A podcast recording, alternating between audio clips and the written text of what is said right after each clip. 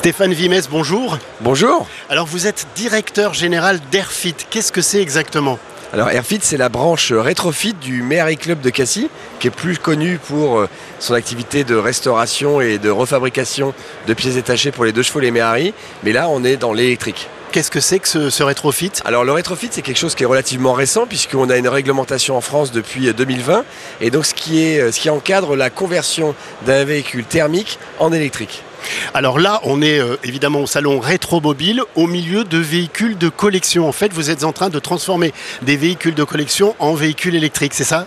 Exactement, on leur donne une seconde vie, parce que c'est quand même ça le, thème du rétrofit. hein. Donc on leur donne une nouvelle vie en électrique. Alors évidemment, au milieu d'un salon de collectionneurs, Ça peut a- paraître sacrilège un peu. hein. alors pour certains c'est un sacrilège, mais souvent on répond d'abord, un, vous avez le choix, puisque on, on s'adresse à des véhicules iconiques. On a la Renault 5 ici. Exactement, on a la Renault 5 qui est là, il y a une, Fiat- une jolie petite Fiat 500 à côté. On a également des deux roues, hein, parce que le rétrofit, euh, c'est tout véhicule roulant, roulant de plus de 5 ans, donc euh, ça va du deux roues euh, au camion.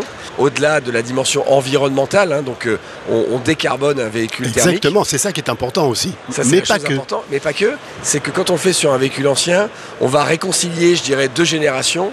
Euh, la génération euh, euh, du collectionneur pointilleux, soucieux de garder son véhicule en l'état, et puis les enfants, petits-enfants de ces collectionneurs qui regardent ces véhicules avec envie, mais qui disent oui, mais un moteur thermique, ça pollue, c'est pas fiable, et qui associe l'électrique à ce côté vertueux écologique, mais aussi à la simplicité, à la fiabilité. Exactement, et les jeunes sont très sensibles à l'environnement, donc c'est un moyen effectivement de, les capter. Il y a beaucoup de monde autour de ces voitures, hein. je disais tout à l'heure c'est un sacrilège, mais pas du tout, visiblement ça intéresse beaucoup de monde.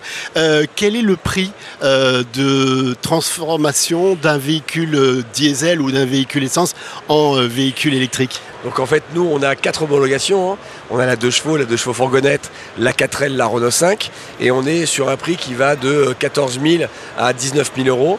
Euh, et alors, ces prix, évidemment, varient en fonction des politiques d'aide, puisque, comme toute activité naissante dans l'électrique, euh, elle, a, be- elle- elle a besoin, pour se développer, euh, des aides et des bonus. Du coup, la balle, vous me venez de le dire, est dans le camp du, du gouvernement et des autorités publiques. Oui, effectivement, pour, euh, avant que les solutions soient complètement industrialisées et qu'elles soient abordables sans les aides, les pouvoirs publics doivent jouer leur rôle et les rendre accessibles au- auprès des clients.